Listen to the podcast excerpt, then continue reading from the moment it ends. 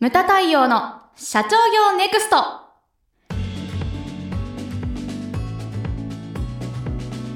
皆様こんにちは。ムタ太陽の社長業ネクスト。番組ナビゲーターの奥脇彩です。太陽さんよろしくお願いします。はいよろしくお願いします。さて今回は第19回ということでテーマは会社繁栄の道理を知るシリーズといたしまして今回は第1弾をお送りいたします。はい、はい、この会社繁栄の道理なんですけれども、ええ。私は5つと考えております。そうなんです、でその1つ目がですね、はい。現業の戦略戦術の見直しと強化を行うこと。はい。これが1つ目ですね、で数字による指標ってあるじゃないですか、はいこれっていうのはあの細かく見る必要はないんですけれども、ええええ。やっぱり業界とかはい。自社の全体像をつかむ上で非常に重要になってくるんですよそうね。ですね。んはい。指標とか。いくつかだから自分の中でこれは追っておくっていうような指標を持つことっていうのは重要だと思うんですうんうんね。例えばこれからお酒の話をしようと思ってるんですけれども、その日本酒っていうその市場っていうのは日本でどのくらいあるのかとか、ええそういった全体像をつかむことっていうのは重要だと思います。そしてですねやっぱり儲かるためには何が重要かって言ったら売れているものにやっぱり注力をするということがやっぱり前提だと思います。はい。で今ね日本酒の話って言いましたけれども、はい結構ねうちのお客さんでも日本酒メーカーってあるんですね。はい。日本酒って日本全国でですね、ええ。1500蔵あるっていうふうに言われております。うん。そんなにあるんですね。そうそんなにあるんですね、ええ。っていうイメージなんですけれども、はい私からしてみたら、はい。それしかないのかみたいなね。なるほど。でやっぱりあの酒造メーカーの人ね「ええ。いや太陽さん大変なんです」と。この日本全国こんな島国に1500蔵もあるんですよっていうふうに言い方してくるんですね。そうなりますよね。でもいや、はい。そう思う、ええでも考えてみて。自分の業界の,、はい。あのライバル会社1500社しかない会社ってすな他にないと思うんだよね。うんうんうんうんそれしかないのかと。でだってねこの1,500蔵っていうのはまあねちょっとは増えるかもしれないけれども、減る方がやっぱり圧倒的に多いんですよ。まあ確かにそうですねですんで、はいこの1,500蔵っていうのはほぼ上下しないでずっとそのまま、ええええまあ、むしろ減っていええく。うんこれはだから頑張ってればですね生き残るチャンスっていうのはどそれだけ強いと思うんですね。そう言ったらですね日本酒のその酒蔵の社長なんて言ったかというとですね、はいい、や太陽さん日本酒ブームブームって言ってるけど、ええ。出荷量は下がってるんですって言って言ってきたんですね。ででちょっと調べたんですよ。はい。でた 確かに下がってるんですよ。はい。あでもねビビたるものなんですよ。23年でこう0.1%とか0.2%とか、うん。そのじりじり下がってはいでもですね、まあ、農林水産省データを見てみるとええ。ちょっと分かんないのが出荷量は減ってるんですけれども、はい。売り上げっていうのは逆にの伸びてる伸びているんですか？うん。あのね売り上げデータが出てないんですけれども、はい。これはでも調べたらですね、ええ確実にやっぱりちょっと上がってるんですね。はい。えーとね出荷量0.1%ダウンって言いましたけど、はい売り上げは0.6%アップしてるんですよでこれ何かって言ったらですねさらに調べてみたんですね、そしたら日本酒全体の市場っていうのは、えー。4400億円あるんですけれども、その売り上げのですね7割を占めてるのがはい。普通酒と呼ばれるおえ酒えなんですね。でこの普通酒って何かって言ったらほらよくあのスーパーとかで売ってるパック酒ですとか、ええええあとワンカップとか、はあのそういうようなお酒なんですけれども、ええこの普通酒が下がっているのが出荷量が下がっている原因だと。はい。でそれに対してですね、まああの特別名称酒と呼ばれるあええ。の大吟醸とか、はい。そういったものが確実に伸びていると、なるほど。顕著に伸びてるんです。だからですねこれどういうことかって言ったらですね売れるものがやっぱり変化をしてるということなんですね。あの2000年ぐらいですけれども、えあのあの時はですねこうバブルの余波もなくなってデフレ真っ只はい、そう中に、ですね、うんなった時に、世の奥様方は、はい。うちのお父ちゃん、まあ、家で飲むこう家酒は安くていいじゃないかと、うんうん。でスーパーでパック酒とかが飛ぶように売れたはい。そうなんです、なるほど。でそれが今逆転してて、はい高い酒ほどよく売れると。うー、ん。売れるものが変化してるっていうことを掴んでるかどうかが重要なんですね。はい。で今回のまあね第1弾のその、はい。あのもう言いましたけれども、まあ、戦略戦術の見直しと強化はい。ということで、だから売れるものをどういうふうに売るかうんということが重要だと思うんです。なるほど。で先にも言いましたけれども指標をつかむと。ええ。ええでこれ私も調べたんですけれども、はい。日本酒のその業界動向を調べたんですね。はい。で作体でですね増収してる会社っていうのが、えー、30.6%、30.6%うはい、ん、で横ばい48.4%おー。で減収してる会社がですね20.9%えええ。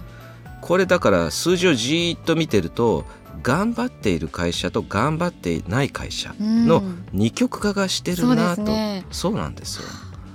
だからあのそういうのをきちっと掴んでおかないとやっぱりねうん。何が売れてるのかも分かってない。うん。でもなんかこうぼいぼんやりねチコちゃんじゃないけれども、ぼーっとしてんじゃねえよみたいなね。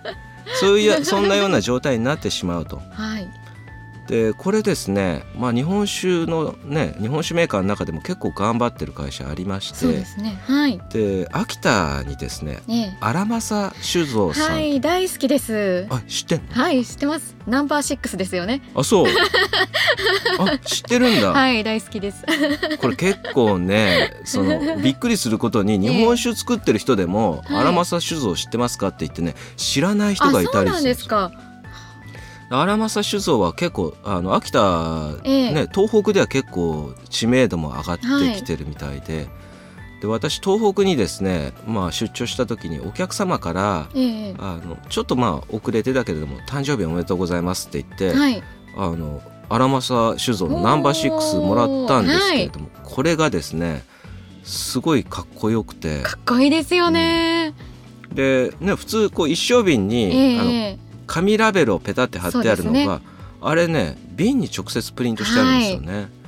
であとびっくりしたことにそれね私もらったのがクリスマスバージョンっていうのをもらって一緒なんかねウイスキーみたいに、ええええねあの円柱のボール紙みたいなのあるじゃないですか。あーはいはい。ああいう箱に入ってて、へー。ウイスキーみたいなおしゃれ、でそうクリスマススペシャルだったかなとか、はい。こう書いてあって、ええでですねそれこう私嬉しそうに持って写真撮ってもらって、それをフェイスブックにアップしたんですね。はい。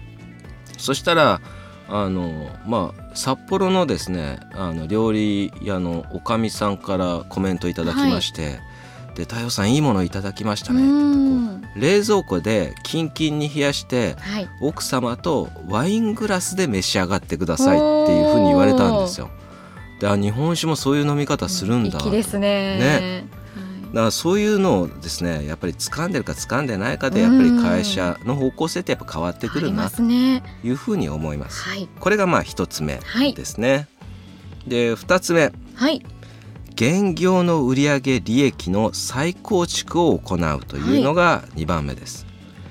でよく私講演の中で言うのがですね、まあシンプルに考えると、売上っていうのは売上イコール値段かける数量というふうに、えー言っております。数量っていうのはお客様の数ですね。うんなるほど。でこれがですね5年前と今と比較してどうなってるかと。うんで自社商品の値段っていうのがはい。5年前と比べてうん。うん上がっているのかそのままなのか。おーこれですね非常に重要でそのまま何もせずに売っている会社っていうのがうんうん結構多いんですよね。しかし考えてみていただきたいのが、まあ日本っていうのは自動車が基幹産業となってますけれども、はい。この自動車の値段あの90年代と比べて今の車の値段ってはい。約2倍に跳ね上がってるんですよね。おー。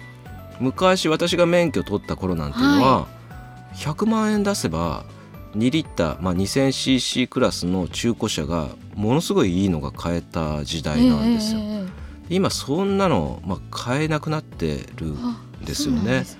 で今ほらレクサスになっちゃいましたけれども昔はねあの社長の車って言ったらトヨタのセルシオですとか、うんはいはい。クラウン、ええ。はいいつかはクラウンなんてありましたけれども。昔はですね500万円出せばそのクラスが買えたんですね、へー今1000万超えますからね、え。ーレクサスなんていうの。は、うん。そう車の値段っていうのは約2倍。やっぱりマイナーチェンジとかフルモデルチェンジ。うん何年かねごとにこうフルモデルチェンジしますけれども確実に性能も良くなってるし、はい。値段もアップしてるうん。というようになってるんですね。でこれ考えていただきたいのがはい。値段がもし変わってないとしたらええ5年前とね、はい、こう今原材料の高騰とかうん。梱包材なども高騰してるんですね、はい、で段ボールなんて今ものすごいこう品薄でうん。高く取引されてるんですけれども、これ原材料高騰して梱包材高騰したらこう粗利益率っていうのは下がってるんじゃないかと。でね。はい。でこれだから厳しくチェックをしていただきたいなというふうに思います。あと重要なのがですね、はい、まあ、そういったですね、まあ、原材料とかの仕入れ先。えええ5年前とこう比べて同じ会社から原材料仕入れてませんか？えうんこれ長くお付き合いするっていうのは日本経営合理化協会もまあね我々もこう一社お付き合いしているななんですかね一回お付き合いしたしてくれた会社とはい。長く付き合うっていうのが、まあ、うちのスタイルですけれども、はいしかしですねこう悪いことではないんだけれども、ええ世間相場がそうするとわか難しくなってくるじゃないですか。うん。そうですね。だからそれをこう分かるためにもやっぱりね時々見積もりを取ったりとか、はい。そういうことっていうのは重要だと思うんですよね。はい。やっぱりそこを社長が厳しくチェックをしてないと、え。それからまあ第一線でやってるね、うん。あの部下たちを見てるその中間管理職の方々、はい。部長課長そのクラスの人たちがちゃんとそういうのをチェックしてますかと。なるほど。やっぱりね人間ですから、ええ。こうねあの部下とか、まあ、社員さんっていうのはん。行きやすいところに行くし、そうですよね。いつも来てくれる人に、はい。あのいつもの通りね、ええ。みたいな感じで頼んじゃうじゃないですか。そうですよねでそういうふうにこう、はい。なあなあになってませんか？っていうのをこううん注意していただきたいなというふうに思いますね。はい。でこれがですねまあ2番目はい。でございます。はい。ではですねあの2つ言いましたけれども、はい。あと残り3つはですね、はい。あの次回以降に、はい。お話をしたいと思います。はい。ムタ太陽の社長業ネクストは全国の中小企業の経営実務をセミナー書籍映像や音声教材コンサルティングで支援する日本経営合理化協会がお送りしました。今回の内容はいかがでしたでしょうか？当番組で取り上げてほしいテーマやご質問などございましたら当番組ホームページ上からお寄せください。お待ちしております。それではまた次回お会いしましょう